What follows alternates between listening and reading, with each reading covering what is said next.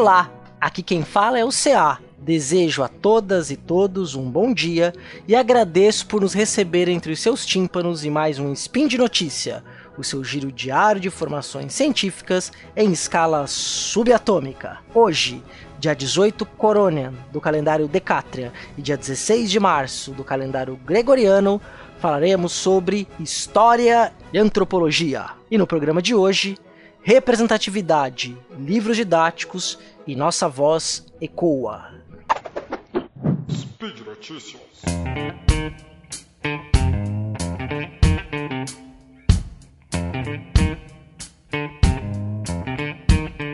Pois bem, gente, o tema da representatividade, especialmente da representatividade cultural, está em alta, especialmente com o sucesso merecido que o novo filme do universo Marvel vem fazendo, que é o Pantera Negra.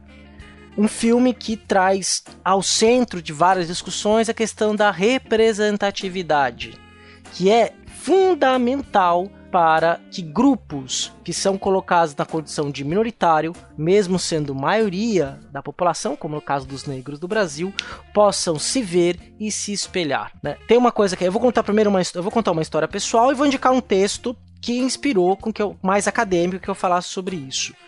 Falar primeiro do texto. O texto é da Milena de Azevedo Pacheco Venâncio e do Alexandre Farbiars e o título é A Importância da Representatividade na Cultura Pop, nos casos de Star Wars e Harry Potter, publicados no anais do segundo Interprogramas, 15º Se Comunica, Comunicadores e Mutações, Cenários e Oportunidades. Link está no post. Né? É uma discussão que traz a questão da representatividade na cultura pop, trazendo elementos importantes como o Despertar da Força, na qual nós temos a Rey, uma mulher, extremamente forte, extremamente importante na trama, e, e o outro protagonista é o Finn, um negro, ex-Stormtrooper, que se, se desfaz das roupas enquanto anda peregrinando pelo deserto, se livrando da escravidão que era ser um Stormtrooper da Primeira Ordem. É um dos significados ali daquela cera, que pode ser interpretado de outras formas, não é? Mas é uma das possibilidades. E outra questão que elas discutem é da peça Harry Potter e a Criança Amaldiçoada, na qual a personagem que faz Hermione, a atriz que faz Hermione, é uma atriz negra, extremamente destacada, extremamente premiada é, no, no, na, dramaturgia, na, dramaturgia, inglesa. Contudo, houve reclamação de parcela dos fãs pelo fato da Hermione não ser loira como a Emma Watson. Acontece que a própria autora né, diz que a descrição da Hermione não é étnica, é apenas uma moça baixa, de olhos castanhos, cabelo crespo. Então ela pode ser loira, pode ser negra, quer dizer, é uma descrição aberta na qual vários fenótipos ou vários tipos de étnicos podem se encaixar, né? justamente para poder abrir e garantir uma certa representatividade e mais do que isso, mostrar que ela era também fruto de preconceito. Então, os diretores da peça, os produtores escolheram uma atriz negra que representa bem isso, né? Quantos preconceitos podem ter? E aí a história pessoal que eu ia falar, eu dou aula num, num curso de jornalismo, estava conversando com uma aluna essa semana. Eu já tinha montado o roteiro e essa história encaixou perfeitamente. Ela é uma moça jovem negra, veio do Nordeste para São Paulo, a família daqui, e ela estava me contando que durante muito tempo né, ela era a única negra da escola que ela estudava quando ela era criança. Estudou escola particular, e escolas particulares têm poucos negros que frequentam, por questão socioeconômica, a questão é bem profunda. E ela disse que quando ela era criança, ela se desenhava sempre. Sabe quando a professora pede pra gente se desenhar, desenhar a família, desenhar a gente? Ela sempre se desenhava como loira dos olhos azuis.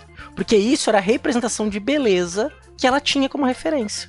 E aí a mãe dela, o que, que ela fez? A mãe dela pegou, por exemplo, e começou a mostrar a Thais Araújo, a Camila Pitanga, como exemplo de mulheres negras que na qual elas podiam se espelhar. Olha que detalhezinho, né? Olha como a questão da representatividade é fundamental para a construção da estima, né? O Marcelo Beraba, que faz Fronteiras um Tempo comigo, participou de um episódio do Meia Entrada Cast sobre o filme Pantera Negra.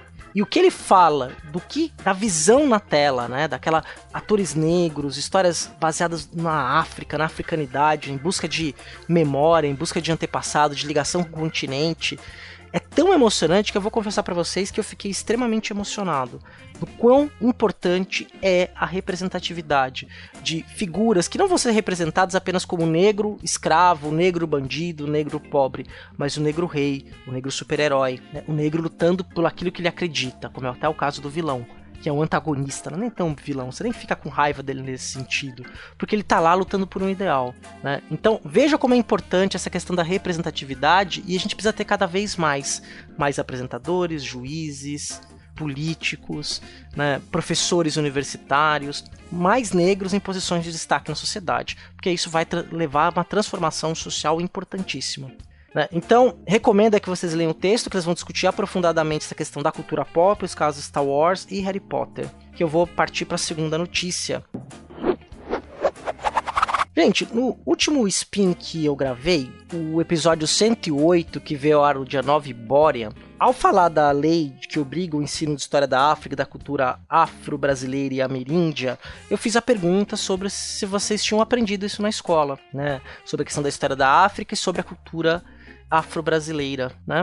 Uma pessoa interagiu, eu agradeço, né? duas pessoas interagiram, eu agradeço muito pela interação, né? E muita gente que eu conversei depois não aprendeu nada sobre a história da África na escola, né? E aí eu fui descobrir um pouquinho sobre isso. Então eu me deparei com um texto da Miriam Garrido intitulado Histórias que os livros didáticos contam depois do PNLD, História da África e dos Afro-Brasileiros por intermédio dos editais de convocação do PNLD rapidinho, tá? PNLD é o Plano Nacional do Livro Didático, né, que vai começar a normatizar os conteúdos que devem ser publicados nos livros, criar um padrão de qualidade para que se encaixe no que se espera que o egresso da, educação básica no Brasil atinja. Né? No caso da história, procura tentar fazer com que o aluno que faz história na educação básica consiga se perceber também como sujeito da história. Um dos objetivos tenha perceba a importância das representações, da diversidade, do multiculturalismo. Só que aí ela a autora, Miriam Garrido, fala que durante uma aula na pós-graduação, um professor falou que não, não dava mais para encontrar o tema do preconceito depois do PNLD.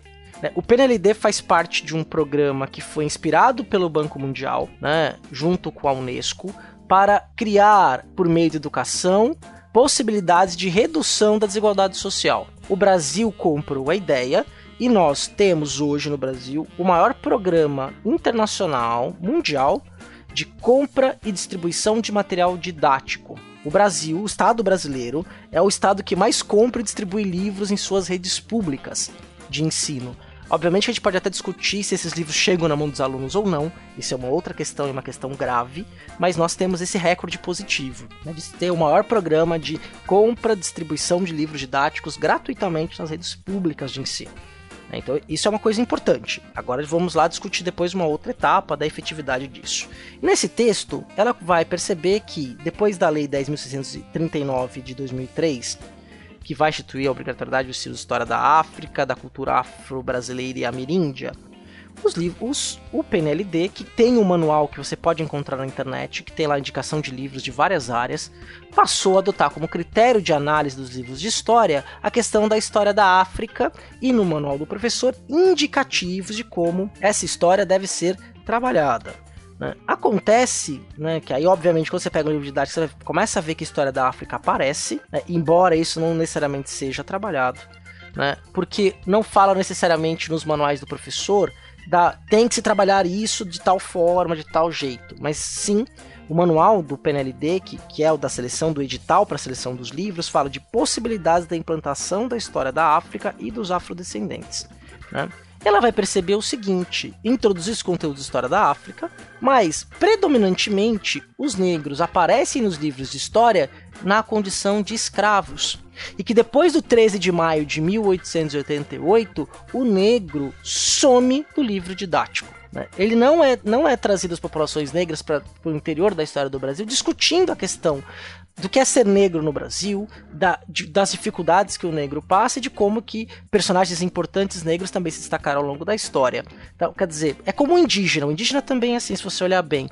Isso eu falei lá no primeiro spin de notícias que eu gravei, né? Que o indígena aparece em momento nos livros didáticos, quando ele encontra com o português. Depois disso, esse indígena desaparece é como se não houvesse mais índios no Brasil. Né? Então, essa é uma questão para a gente pensar. E o texto da Miriam Garrido vai discutir exatamente isso. Ela faz uma análise do, aprofundada do PNLD, analisa os livros didáticos mais vendidos e melhores recomendados pelo PNLD ao longo dos últimos 10 anos, e nisso ela chega a esse diagnóstico. Né? Ela atualmente é doutoranda na Universidade Estadual Paulista, campus de Assis, e trabalha essas questões do ensino de história, do livro didático e da representatividade. Então fica aí a dica de notícia, leia o artigo que vale muito a pena. A conclusão que ela chega é essa que eu acabei de dizer. Depois do 13 de maio, praticamente o negro desaparece. Né? Ele é escravo marginalizado e depois é marginalizado duplamente à medida em que ele não volta às temáticas das aulas de história do Brasil e história geral, vamos colocar assim, né? Embora essa divisão seja aí um pouco falaciosa, mas não é essa a questão. Vamos aí então para a terceira notícia. Nossa voz ecoa. Esse é o título de uma websérie produzida pela historiadora, rapper, mulher negra, preta rara, Joyce Fernandes, é uma querida que produz essa série, essa websérie já está no seu décimo episódio, e que vai discutir justamente questões que envolvem ser negro no Brasil, representatividade. O capítulo 7 da websérie é só sobre representatividade, mostra o trabalho de atores negros, de coletivos negros. Tem também um episódio sobre o Eu, empregada doméstica, que fez com que a Joyce ganhasse fama internacional por um trabalho de contar histórias que eram esquecidas ou não eram ressaltadas das milhares de empregadas domésticas que nós temos no Brasil e das situações sociais pelas quais ela passa, passam. A gente sabe que é, na transição do trabalho escravo para o trabalho livre, as mulheres que eram escravas e que trabalhavam no serviço doméstico continuaram com esse tipo de trabalho o trabalho doméstico foi tão marginalizado, ou tão marginalizado de colocado à margem, que os direitos trabalhistas integrais da, das trabalhadoras domésticas só a, passaram a vigorar em 2015. Né? Direitos que trabalhadora como todas as outras. Né? Ah, vai ter que ficar cuidando do, da criança à noite, ela tem que receber hora extra, porque isso é trabalho. Né? E as empregadas domésticas que vivem nas casas das famílias para as quais elas trabalham, elas não recebem essas horas extras por trabalhar de madrugada. Né? Então essa foi uma questão que a lei colocou. Então não só isso, né? A qualidade da produção é impressionante. Cada episódio traz aspectos diferentes para a gente pensar a nossa história, os nossos dias e é lindo demais você ver a Joyce apresentando este programa participando, entrevistando. A Joyce é uma das primeiras raps, a Preta Rara é uma das primeiras rappers mulheres da Baixada Santista. É, ela tem uma, uma, uma carreira interessantíssima, seus discos são muito bem feitos, as letras muito fortes. Meninas, meninas negras não brincam com bonecas pretas. É o refrão de uma. O título e o refrão de uma das suas músicas. Né, que ela vai fazer justamente uma reflexão sobre representatividade. É difícil a gente ver bonecas negras. Agora você até tem mais um pouquinho, né? Mas será que as meninas negras brincam com bonecas pretas? Uma pergunta aí pra gente ter.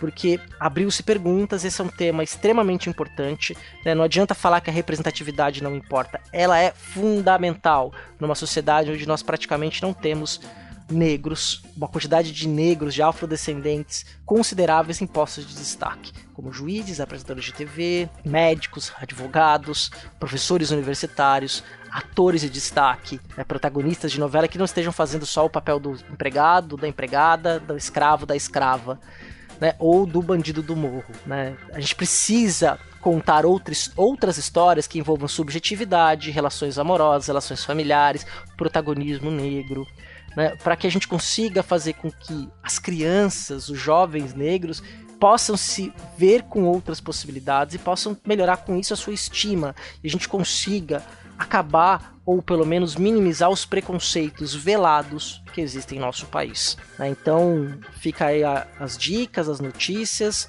Espero não ter me alongado muito. Né? Ficamos aí então com a questão da representatividade dos livros didáticos e a recomendadíssima série Nossa Voz Ecoa. Né? Vale muito a pena ver o trabalho da Preta Rara, recomendo mesmo. Então por hoje é só. Lembro que todos os links comentados estão no post. Deixa lá teu comentário, seu elogio, sua crítica e xingamento esporádico. Lembra ainda que esse podcast, que é diário, só é possível acontecer por conta do seu apoio no patronato do SciCast, tanto no Patreon quanto no Padrim. Se você ainda não migrou, se ainda nos apoia no PagSeguro, ainda não migrou para outras formas, para o Padrim ou para o Patreon, faz essa corridinha aí pra gente, esse esforço, que vai ser extremamente importante. Tá? Então, ó, Patreon e Padrim, você pode nos apoiar. Nos apoie também interagindo com a gente, com seus comentários. Um grande abraço, jogue-me no oceano com os meus antepassados que pularam dos navios, porque sabiam que a morte era melhor do que a escravidão. E até amanhã.